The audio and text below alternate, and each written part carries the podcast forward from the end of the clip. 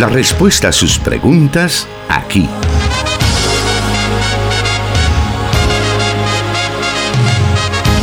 En Solución Bíblica.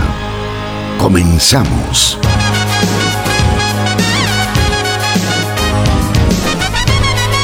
Ya estamos preparados para poder estar con usted nuevamente en este espacio Solución Bíblica, un espacio donde podemos aprender de la palabra de Dios. Ella nos inspira, nos guía, nos da siempre de su luz para que podamos mantenernos siempre en el camino correcto, en el camino de su voluntad.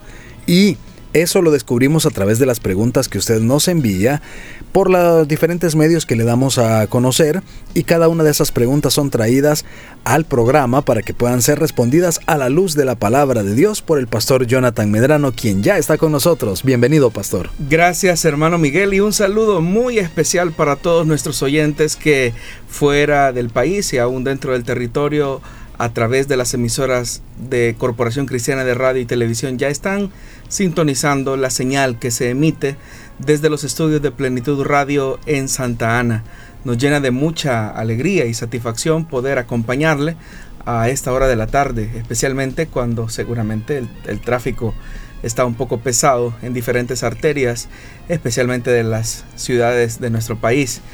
Así que gracias por permitirnos el privilegio de acompañarle y así juntos crecer en este programa Solución Bíblica. Tenemos varias preguntas que han sido eh, sacadas, han sido tomadas de una lista que recibimos o que estamos eh, manteniendo todas las semanas de esas preguntas que usted nos envía mientras está el programa transmitiéndose en vivo a través de Facebook, a través de el WhatsApp, a través de los diferentes medios. Eh, usted puede comunicarse con nosotros y a través de, esa, de esas plataformas recibimos las preguntas.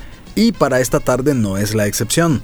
Tenemos ya preparado el listado para hoy y vamos a comenzar con la primera que nos dice así. Dios les bendiga, hermano Jonathan. Con mi esposa queremos conversar con nuestros hijos pequeños sobre la sexualidad. Sin embargo, existe el temor que no lo hagamos bien o que les despertemos la curiosidad de una forma inadecuada. ¿Será correcto esperar hasta la adolescencia? Bueno, yo creo que es una pregunta bastante pertinente, especialmente para aquellos que desean ejercer su rol como padres, como orientadores, en el sentido pues de dar lo mejor de sí dentro de la crianza de los hijos. Y uno de los temas más importantes tiene que ver con el de la sexualidad. Eh, en realidad la sexualidad eh, es algo natural que Dios nos ha entregado como un regalo. Dios nos diseñó como seres sexuados. Él planificó eh, la relación entre un hombre y una mujer, eh, la identidad de un individuo ah, que se expresa o se manifiesta por medio de su sexualidad y esta no es solamente de tipo física, sino que hay elementos psicológicos que convergen alrededor de esa identidad. Y en esa tarea eh, tan crucial para la vida de los padres es fundamental que ellos puedan platicar y conversar sobre el tema de la sexualidad.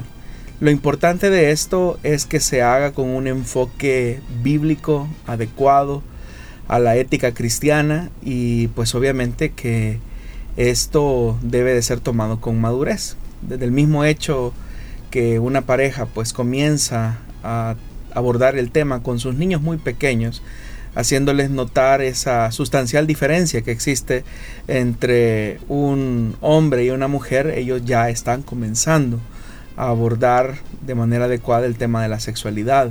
Cuando los padres enseñan a sus hijos a reconocer y a agradecer eh, la identidad sexual que Dios les ha otorgado, ellos poco a poco comienzan a valorar su identidad por el hecho que han sido creados a imagen y semejanza de Dios, comienzan a apropiarse de esa identidad y especialmente esta va siendo modelada por los ejemplos que como padres nosotros podamos brindarles.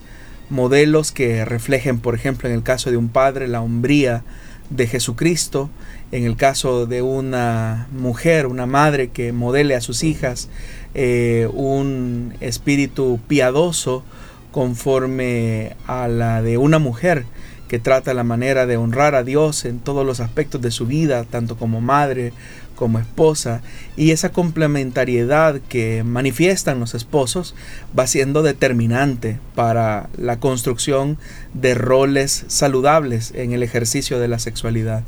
Entonces, en la forma en cómo nosotros vayamos modelando eh, esos roles, esto va a ir marcando significativamente la conciencia eh, de nuestros hijos.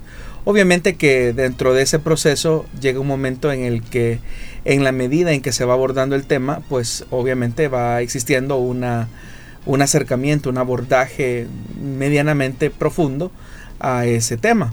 Eh, y obviamente que ahí los padres pues tienen que hacer uso de la madurez en el sentido de ir dosificando eh, las preguntas que los hijos pues normalmente plantean a cierta edad y tratar de irlas respondiendo de acuerdo al nivel de madurez que ellos van eh, obteniendo o van desarrollando a lo largo de la vida.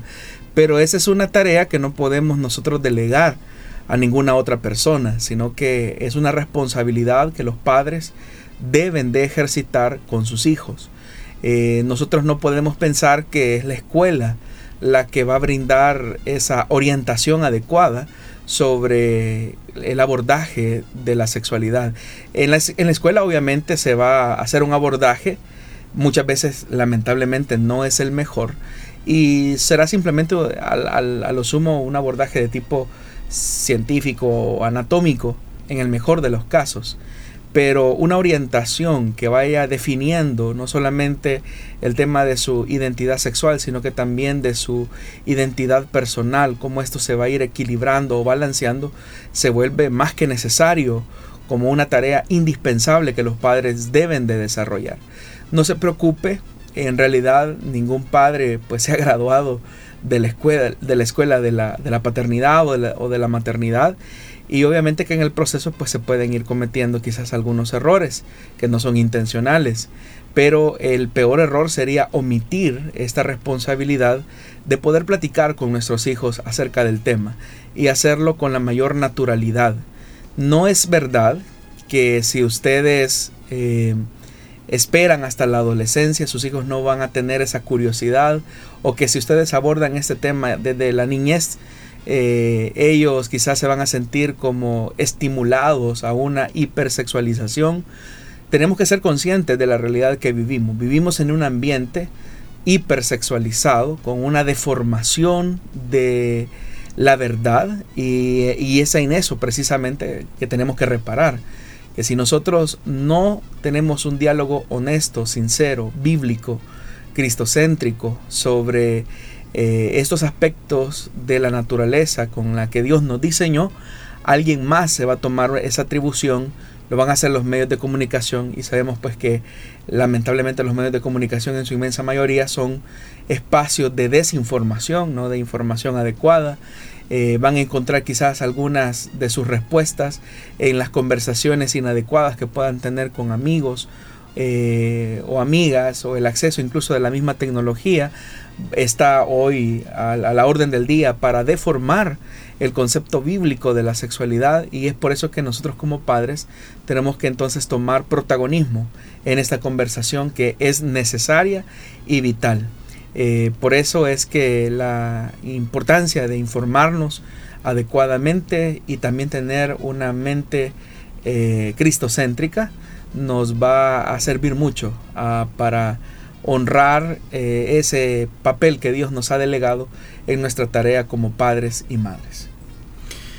Respecto a eso último que usted mencionaba sobre cómo ellos pueden obtener información, es realmente una o debemos realmente preocuparnos por lo que los niños en sí están consumiendo a través de redes sociales, a través de plataformas de televisión, porque pues en sí televisión por cable ya los niños como que ya no son dados a ello.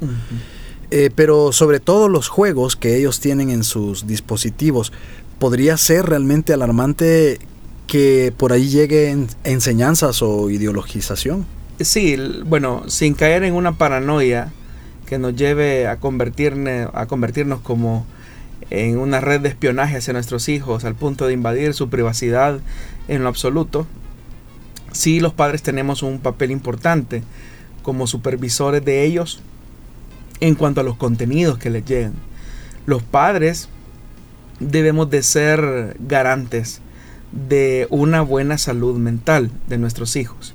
Y hay muchos contenidos que se están virtiendo a través de las plataformas de streaming o incluso las redes sociales que no son em, lamentablemente adecuadas a la edad de nuestros hijos.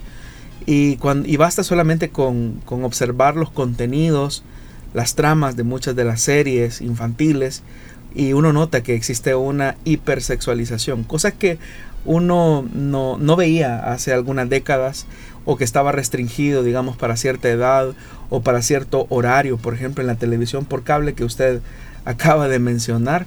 Ahora vemos que hay un, una libertad en la que estos medios que no son controlados eh, o, restringidos de acuerdo a las edades eh, de los segmentos poblacionales, pues están bombardeando continuamente a los niños a una deformación de su identidad sexual.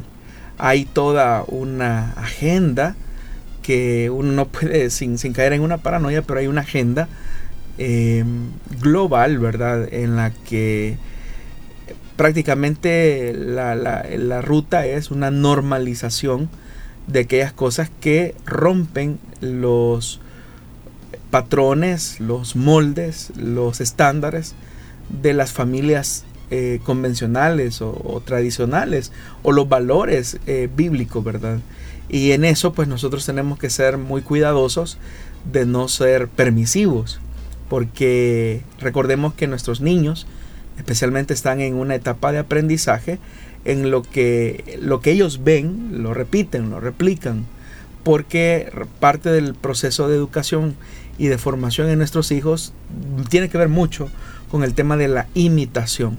Recordemos que muchos de ellos aprenden jugando y aprenden jugando por imitación. Entonces, si lo que ven a través de los contenidos eh, televisivos o a través de las plataformas digitales son conceptos deformados del el diseño original de Dios, eh, es ahí donde nosotros pues tenemos que ponernos eh, listos eh, en, la brecha, en el camino y orientar a nuestros hijos.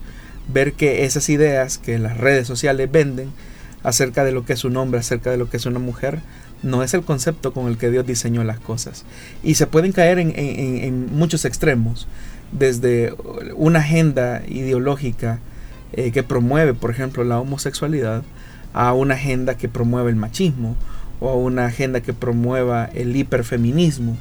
Eh, entonces, los extremos siempre son los, los puntos en los que los padres pues eh, se dan cuenta que están expuestos sus hijos cuando ven muchos de los contenidos que están disponibles al acceso de un clic. De esa manera hemos iniciado con el programa Solución Bíblica de esta tarde. Gracias por estar en nuestra sintonía. En vivo estamos transmitiendo a través de las diferentes radios de Corporación Cristiana de Radio y Televisión. También en Guatemala a través de nuestra hermana emisora Cielo FM 89.1. Gracias por estar pendiente de este programa. Vamos a nuestra primera pausa, muy breve por cierto, y volvemos con más.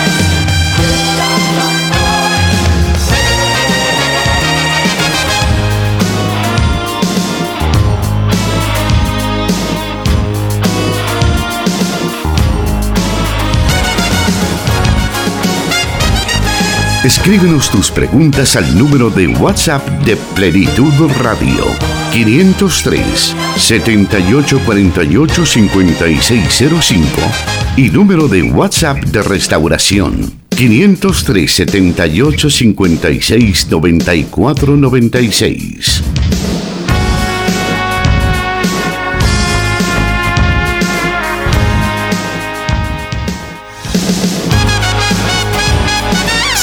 Recibiendo todas sus preguntas, todas sus interrogantes y las tenemos, como dije anteriormente, en una lista algunas de las preguntas que nos envían nuestros oyentes son eh, algunas que se han respondido en programas anteriores. Quiero invitarle para que usted pueda también estar pendiente de las plataformas de Spotify y SoundCloud. A través de esos medios, eh, usted puede encontrar todos los programas transmitidos hasta la fecha. Allí encontrará también una diversidad de preguntas que ya se han eh, respondido y de esa manera poder tener esa ya sea retroalimentación o la respuesta específica a la pregunta que usted nos haya enviado. Pero en la mayoría de los casos siempre estamos dándole respuesta, siempre estamos eh, trayéndolas a los programas para que éstas puedan ser respondidas tal vez en algunos casos desde otro punto de vista, desde otro enfoque, pero siempre son útiles sus preguntas para que podamos aprender todos juntos acá en Solución Bíblica. Vamos a continuar entonces y la siguiente pregunta para esta tarde nos dice así. ¿Es correcto que los cristianos repitamos la oración del Padre Nuestro? ¿No sería eso hacer un rezo como lo hacen los católicos? Bueno, recordemos que la oración del Padre Nuestro fue enseñada por Jesús. Y si bien es cierto, Jesús no dijo que repitiéramos esa oración cada vez que nos acercáramos en oración a Dios, es importante reflexionar en las peticiones que ésta contiene. Así que no hay ningún problema en que un hermano o una hermana eh, repita o, repite esa oración del Padre Nuestro antes de, iniciar ya una oración más digámoslo así, con, más libertad o, más, más, expresiva, que es a la que estamos acostumbrados en el mundo evangélico. Recordemos que la oración del Padre Nuestro es una oración modelo, que básicamente contiene las peticiones que toda oración cristiana debe de llevar implícito eh, en esos momentos de comunión con el Señor. Recordemos que esta oración tuvo su origen especialmente cuando los discípulos le pidieron a Jesús que les enseñara a orar. Caeríamos en un error si solamente oramos la o repetimos la oración del Padre Nuestro sin tener la reflexión de cada una de, los, de las partes o de los elementos que contiene esta oración modelo. Eh, todos sabemos pues que la oración comienza con un reconocimiento acerca de nuestra relación con Dios, que en la época, por ejemplo, en la que Jesús la enseñó fue novedosa. Para nosotros es completamente común dirigirnos a Dios eh, refiriéndonos a Él como Padre, pero en esa época eh, los judíos especialmente no se dirigían a Dios como un Padre, sino que lo veían como el Eterno, el Altísimo. Eh, el Señor, pero con, esa, con ese respeto, que muchas veces ese respeto eh, que es parte de la oración, a veces se volvía también como un, respeto muy, muy distante. Entonces Jesús, por ejemplo, eh, reduce esa distancia, manteniendo siempre el tema del respeto hacia quién es Dios, y por eso es que la oración comienza con Padre nuestro pero aun cuando hay un reconocimiento de respeto a la figura del Padre, pero dice que es nuestro, es decir, y por lo tanto eso nos coloca a nosotros en una condición de, filiación frente a Él. Entonces, eh, yo he mencionado ese aspecto, ¿verdad? Eh, dentro de lo que estamos hablando de la oración del Padre Nuestro, porque específicamente lo que Dios desea es que nos acerquemos con la debida confianza y el respeto y temor reverente que nuestro Dios merece, pero sin perder de vista que somos sus hijos y que podemos tener esa libertad de acercarnos eh, para platicar con Él. Eh, y obviamente luego eh, se desprenden otros elementos dentro de esa oración que también deben de ser parte de los contenidos o de las peticiones que cada uno de nosotros debemos de presentar ante el Señor. Ahora, si solamente estamos repitiendo una oración solo por llenar un espacio, es ahí donde nuestra oración, vamos a decir, resulta eh, en una repetición de palabras, ¿verdad? Nada más. Y Jesús mismo dijo, ¿verdad? Que hablando acerca de los religiosos, ellos creían que por sus muchas palabrerías serían escuchados por Dios. Y Jesús dijo que eh, eso no era así. O sea, Dios no se agrada de las vanas repeticiones. Ahora, si nosotros eh, repetimos la oración del Padre Nuestro conscientes de las peticiones que ésta contiene, pues yo creo que incluso nos sirve como un modelo eh, para cómo orar eh, una vez nos adentremos en, esta, en ese diálogo, en esa comunicación con nuestro Padre Celestial que es necesaria para la vida de cada cristiano. Esto mismo puede aplicarse en el caso de otras personas que toman otras oraciones, sobre todo de los salmos, para poderlas repetir, por ejemplo el Salmo 51 o el Salmo 91, que quizás es un ejemplo más, más popular para repetirlo en honor de ser protegidos o cosas por el estilo. Lo que sucede es que la, la Biblia, ¿verdad? La palabra de Dios siempre nos eh, estimula a conocer un aspecto de Dios. Eh, cuando leemos la escritura y hablamos con Dios, la misma escritura nos refleja algo de Dios que puede ser objeto o tema de, de conversación, vamos a decirlo, para con Dios y que eso se relaciona con nuestra vida. Entonces los salmos de alguna manera expresan los sentimientos, la forma de vida, el pensamiento de quienes los escribieron y uno en algunos de esos salmos puede encontrar los elementos de angustia, de ansiedad, los momentos de aflicción que no son ajenos a las realidades humanas actuales como cristianos y estas nos pueden servir a nosotros como el salmista por ejemplo clamaba a Dios buscando su pronta intervención o su respuesta. Hay salmos eh, que son tan eh, sinceros, tan expresivos, que demuestran la total confianza en la intervención de Dios a favor de su pueblo. Y esos elementos pues nos deben de estimular a nosotros a, buscar a Dios, pero eh, creer que por repetir una oración o por repetir un salmo, es, nuestra oración va a ser más escuchada que aquella que podamos hacer de manera sincera eh, tratando la manera de ser lo más transparentes y honestos con el Señor, es ahí donde nosotros tenemos que balancear las cosas. Porque, repito, uno puede repetir y repetir y repetir las cosas, eh, los contenidos de un salmo, eh, y sin tener la más mínima reflexión. Que es lo mismo que ocurre también con la lectura de la palabra. Hay personas que dicen, bueno, hay que leer ahora tres capítulos de la Biblia o me propongo a leer eh, cinco capítulos de la Biblia. Eh, y yo no digo que eso esté mal, o sea, está bien. Pero si lo que vamos a leer no lo reflexionamos, si lo que vamos a leer no lo meditamos, que es la invitación que hace el Señor, es ahí donde puede ser que nuestro tiempo frente a la palabra de Dios se convierta simplemente en una rutina religiosa que no nos dice nada y que no nos aporta en nuestro crecimiento.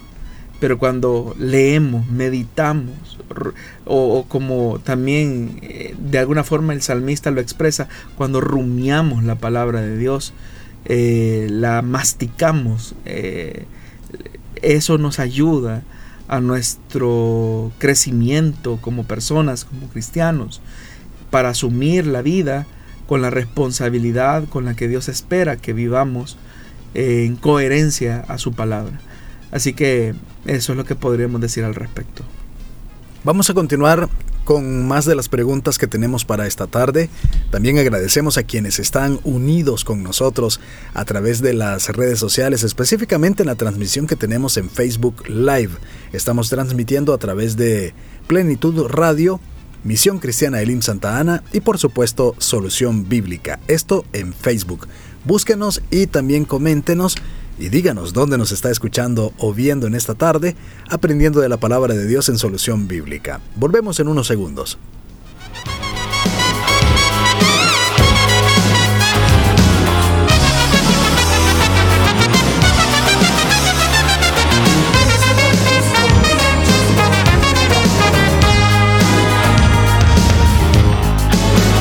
...100.5 FM Restauración Transmitiendo en vivo. Solución Bíblica.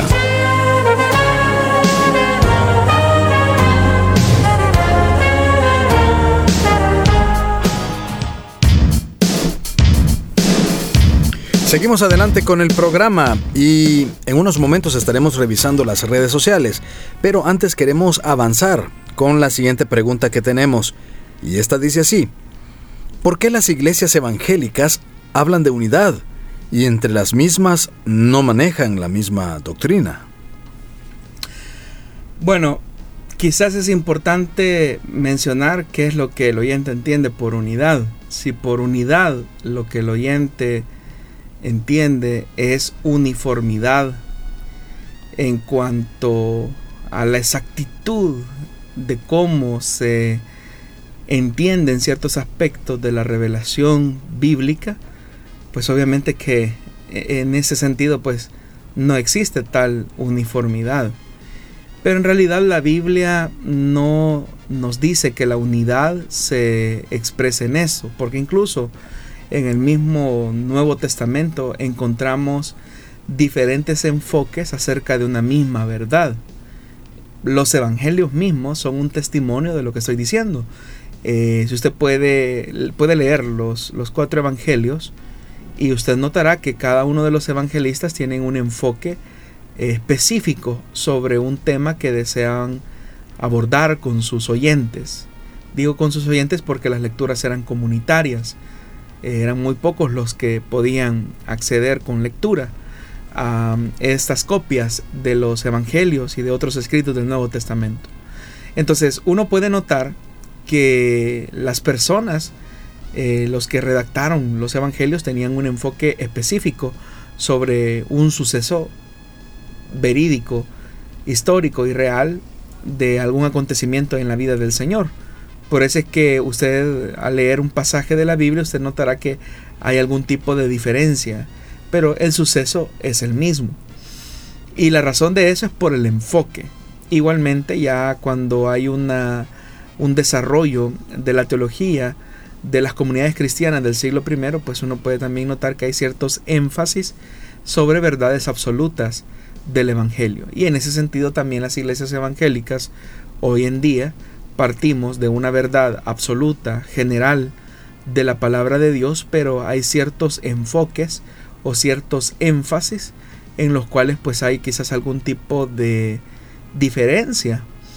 Y sin embargo esas pequeñas diferencias no rompen la unidad de la iglesia, porque la unidad de la iglesia eh, parte de la persona de Jesús, de su sacrificio en la cruz, de su obra redentora, de la acción y la operación del Espíritu Santo eh, como testimonio de vida y redención para todos aquellos que eh, escuchan el mensaje de la palabra. Hablamos de la centralidad del Evangelio, la centralidad de la Escritura, la sola fe. Hablamos también de elementos que nos unen como la responsabilidad cristiana de la santificación progresiva eh, o la preservación de los santos también como se conoce. Eh, reconocemos obviamente a un Dios que subsiste en tres personas, que son elementos, ¿verdad?, que en las que coincidimos las iglesias cristianas y también las iglesias evangélicas.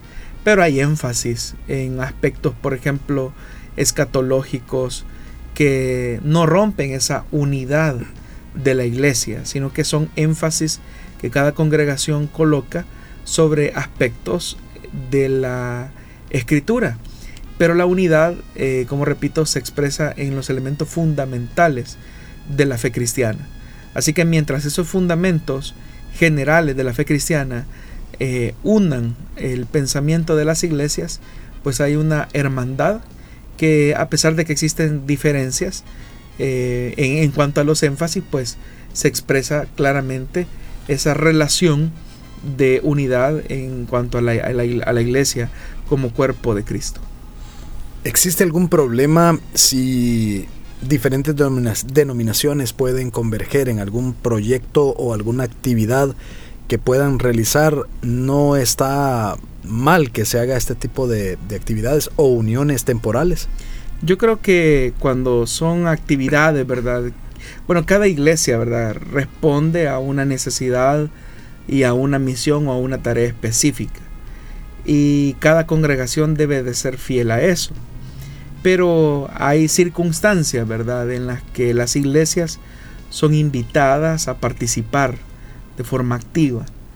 Eh, por ejemplo, cuando existen esfuerzos sociales que traten la manera de erradicar, por ejemplo, el fenómeno de la violencia en nuestro país, pues la iglesia debe de integrarse no solamente con las iglesias evangélicas, sino que con los diferentes sectores de la vida social.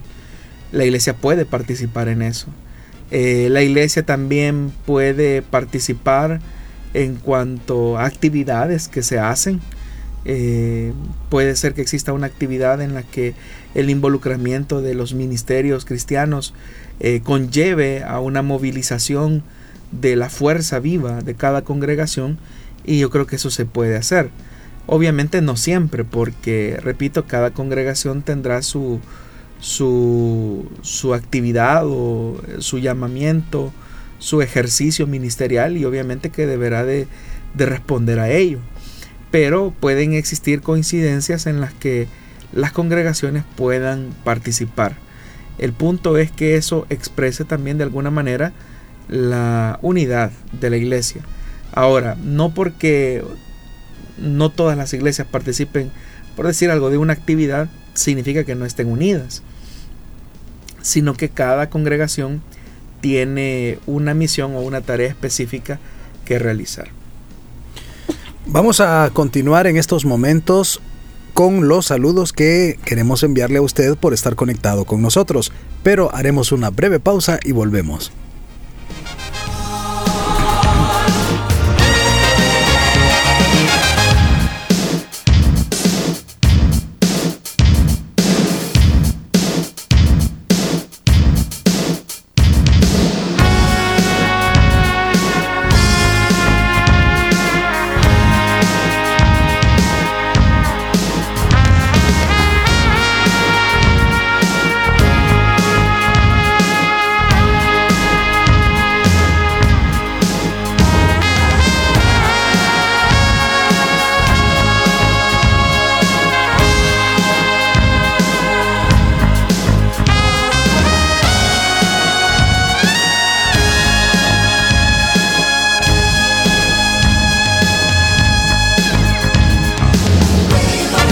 Solución Bíblica.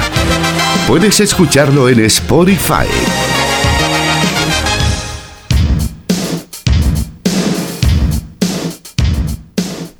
Vamos a continuar entonces esta tarde con la siguiente interrogante que nuestra audiencia nos envía y es un es, nos cuentan una situación y es la siguiente. Mi suegra es muy entrometida en mi relación matrimonial y trata a mi esposo como si fuera un niño, pues no le permite tomar decisiones por sí mismo y eso me incomoda. Por ella hemos tenido muchas discusiones. ¿Qué debería de hacer? Nos dice la oyente. Bueno, ya en otros programas hemos hablado un poco acerca de los límites saludables que todo matrimonio debe de establecer con su familia de origen especialmente con, sus padres. Creo que su esposo es en muy, buena, en muy buena medida el responsable de la intromisión de su suegra. En realidad la oyente no nos da mayor detalle en qué consiste esa intromisión. Pero eh, si hay algo que digamos, que digamos de alguna manera está perjudicando la relación matrimonial, seguramente es porque los límites no se han establecido de manera adecuada. Dios en su palabra nos ha dejado delineado cuál debe de ser la relación de respeto y de honra que como hijos debemos de tener hacia nuestros padres, pero también Dios ha dejado un límite, una separación donde los esposos asumen la responsabilidad de la construcción de una nueva familia. donde obviamente pueden echar recursos de los consejos, las sugerencias de los padres, pero sin llegar a influir de una manera tóxica o poco saludable. Eso deteriora mucho la relación matrimonial cuando hay una intromisión excesiva por parte de las familias de origen de cada uno de los esposos y eso puede dañar o lastimar la relación con el tiempo. Entonces yo lo que le podría decir es que usted debería de buscar una orientación con su pastor para tocar este tema. Eh, y si su esposo es cristiano, pues él con mayor razón deberá de tener un enfoque adecuado acerca de su rol como esposo frente a usted y frente a la construcción de este nuevo hogar. Em, si usted puede dialogar con su esposo, hablar, y de hecho que debería de ser, no, no es una posibilidad, sino que debería de haber la suficiente confianza como para expresar aquellas cosas que nos incomodan y así tratar la manera de llegar a un acuerdo. Eh, probablemente esa intromisión tenga que ver con el tema de las finanzas, probablemente tenga que ver con el tema de la educación de los hijos y a veces hasta de cosas tan sencillas. Pero es importante que los hijos establezcan límites saludables en cuanto a la relación que puedan tener con sus padres. Eh, no es una cuestión de menosprecio, no es tampoco una cuestión de deshonra, sino que debe de existir una línea de separación saludable. No estamos hablando de un alejamiento, no estamos hablando de ignorar una sugerencia o incluso aplicar una sugerencia cuando ésta contiene sabiduría y el bien es superior al problema que se pretende erradicar, pues hay que tomarlo. O sea, en la multitud de consejeros está la sabiduría. Entonces se puede tomar una sugerencia, se puede tomar un consejo pero de eso a intervenir de manera inadecuada, lo que va a hacer es perjudicar la relación y en realidad es su esposo como, como esposo el que debe ya de asumir su, su papel como, como tal. Si toda la vida eh, va a vivir eh, amparado al cuidado protector de la madre, pues por un lado se atrofia a él y por otro lado es él el que permite esa intromisión. Pero yo le aconsejo, hermana, que hable con su esposo a conciencia, le exprese a usted cuál es su incomodidad. Si usted considera que no se puede hablar ese tema con él porque él reacciona de una manera no tan positiva, entonces hable con él y dígale que es necesario entonces buscar la intervención y la mediación pastoral para eh, hacer, tener un abordaje lo suficientemente objetivo que les permita a ustedes tomar una, una distancia saludable y escuchar, ¿verdad?, cuáles son aquellos elementos que hoy por hoy están perjudicando su relación matrimonial. Vamos a continuar esta tarde con más de las preguntas. Haremos otra breve pausa y tenemos varios minutos para incluir más preguntas.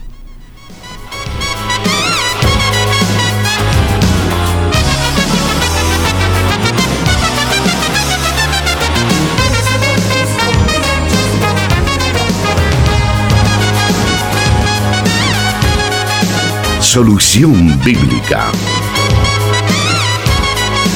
Puede escucharlo en SoundCloud.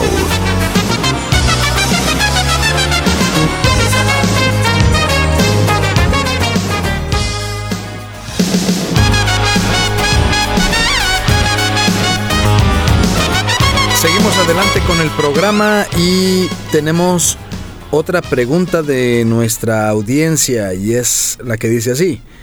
¿Es bíblica la danza?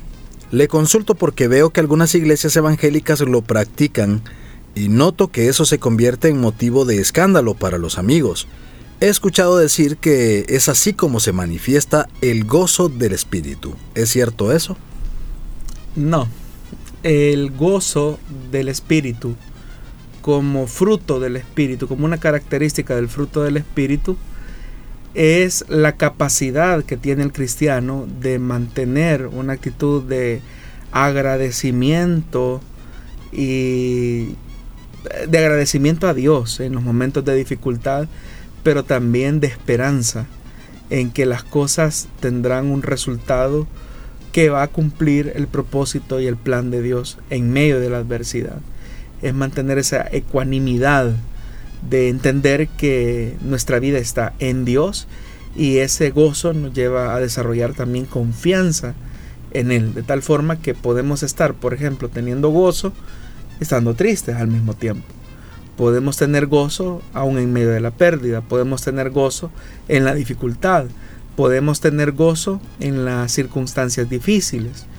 Todas esas características se miden específicamente cuando las personas eh, cobran identidad no en las circunstancias, sino que cobran identidad en la persona de Dios, en la verdad de Dios, cuando descansan en Dios, aún en los momentos más críticos por los que como cristianos vamos a tener que enfrentar.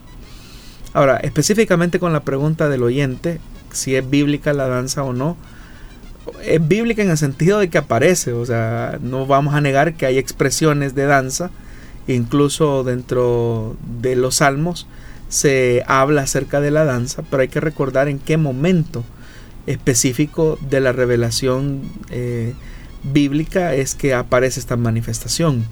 En primer lugar, la danza es una expresión emotiva eh, del ser humano en relación a un aspecto o a una verdad acerca de Dios. Es decir, las personas expresaban su alegría eh, a través de la danza y el pueblo hebreo, por ejemplo, era un pueblo que entendía muy perfectamente esta expresión. Pero de eso a decir que una persona está danzando porque está llena del Espíritu Santo, porque tiene el gozo del Espíritu, eso es algo que la Biblia no, no, nos, no nos muestra. O sea, más es una expresión, eh, es una expresión emotiva. Prueba de eso es que todas las referencias al tema de la danza solamente se encuentran en el Antiguo Testamento. Nosotros en el Nuevo Testamento no encontramos ninguna referencia acerca del tema de la danza o que los apóstoles o la iglesia primitiva hayan danzado como una manifestación del Espíritu Santo o como una expresión del fruto del Espíritu. Entonces, eh, yo creo que si las, estas iglesias que tienen como práctica o norma eh, la danza, pues a fuerza de ser honestos, es una forma en que ellos de manera emotiva, expresiva y humana están eh, reflejando alegría eh, por estar en el culto, ¿verdad? O en el servicio, pero no podemos adjudicarle esta expresión al Espíritu Santo o a Dios, porque eh, la expresión de la llenura del Espíritu Santo o del bautismo en el Espíritu Santo, como en otros programas hemos hablado, son otras características que tienen un fundamento bíblico. Entonces, eh, más pienso yo que son expresiones emotivas de las personas que reflejan esto a la hora de sus de su culto y que sí puede ser como un motivo de escándalo para, para el mundo, para los inconversos, pues yo creo que sí, o sea, yo creo que sí. Y por eso es que el apóstol Pablo cuando escribe su, su carta a los Corintios, él especifica, hablando acerca del orden y del decoro en el culto cristiano, que todas las cosas tienen que hacerse hechas en orden. Porque alguien puede decir, bueno, es que aquí estamos llenos del Espíritu Santo y aquí el Espíritu Santo controla nuestro, nuestro servicio, así que aquí dejamos a un lado la parte humana.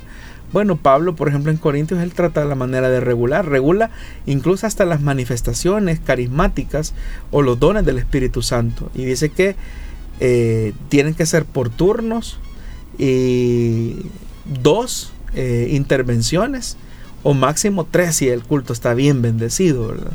Entonces, pero lo regula, ¿verdad? Alguien puede decir, bueno, Pablo está limitando el poder del Espíritu. No, Pablo lo que está haciendo es que el sentido de las reuniones cristianas siempre tenga esa característica donde el mensaje sea entendible, donde no exista una aversión hacia las reuniones cristianas y hacia la comunidad cristiana, en donde las personas pues lleguen a la conclusión que ahí lo que se reúnen son personas emocionadas que están a punto de rayar en el, en el tema de la locura, ¿verdad?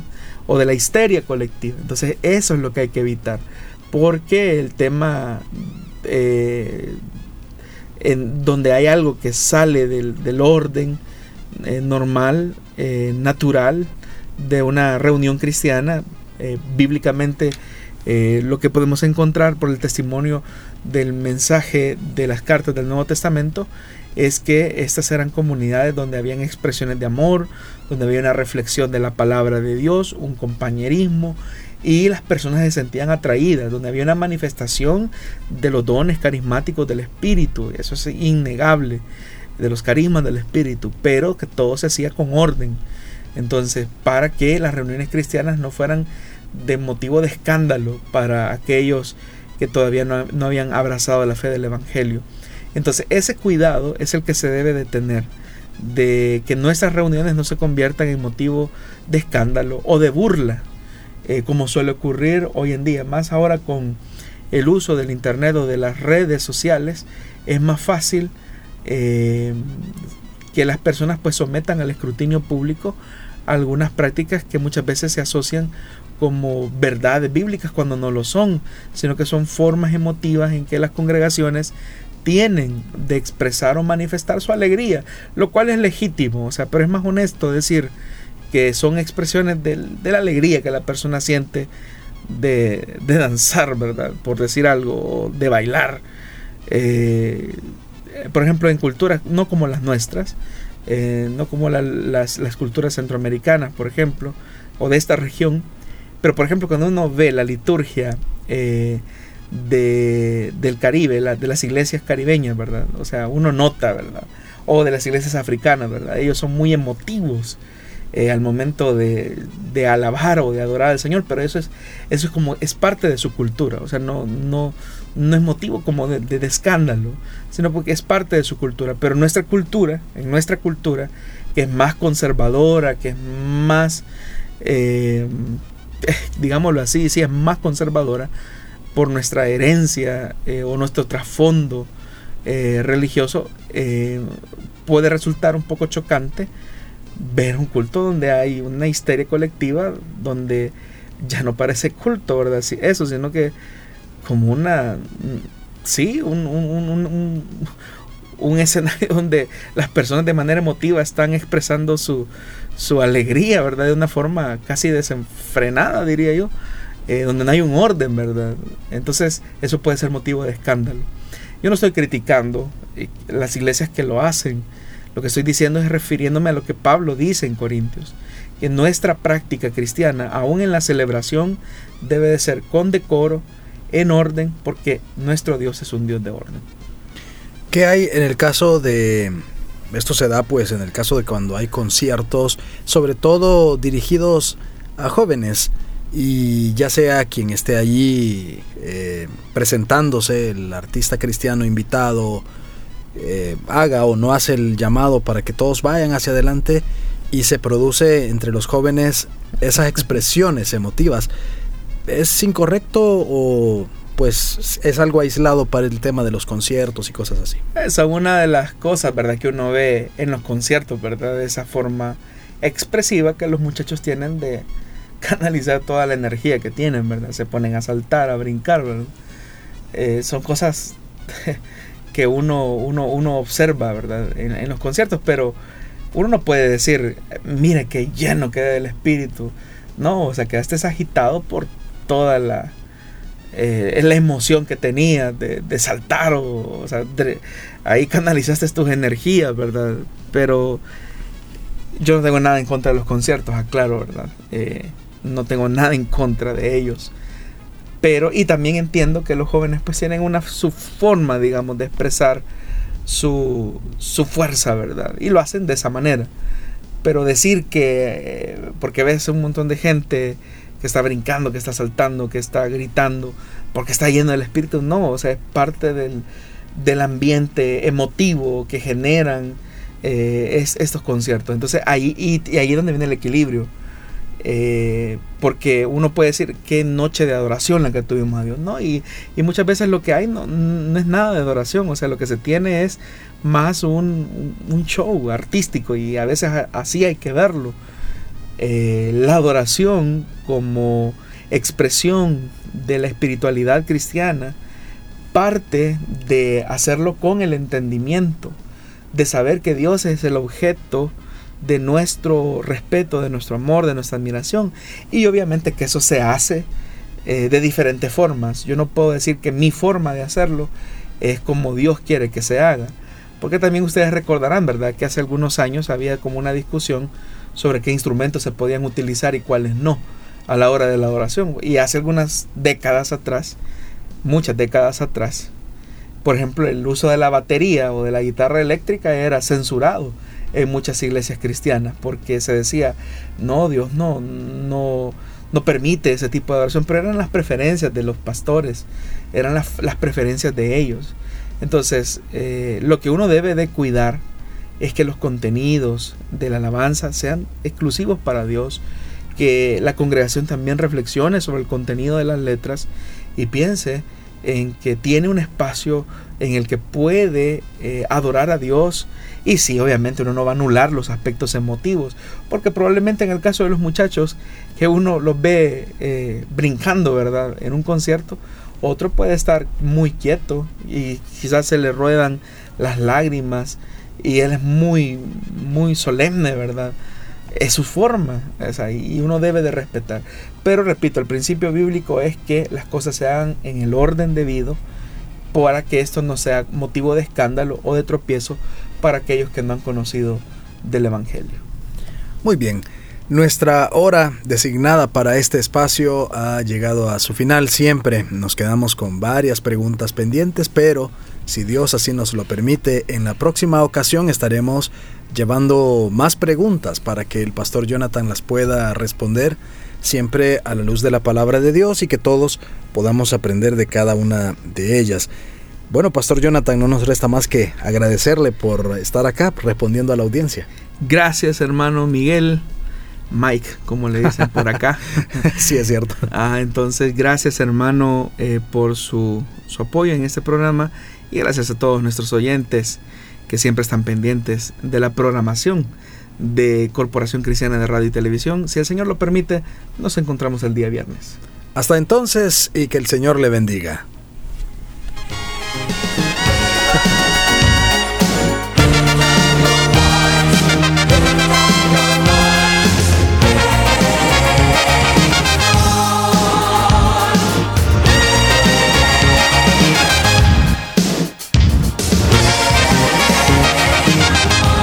Dios da la sabiduría y el conocimiento. Solución bíblica. Hasta el próximo programa.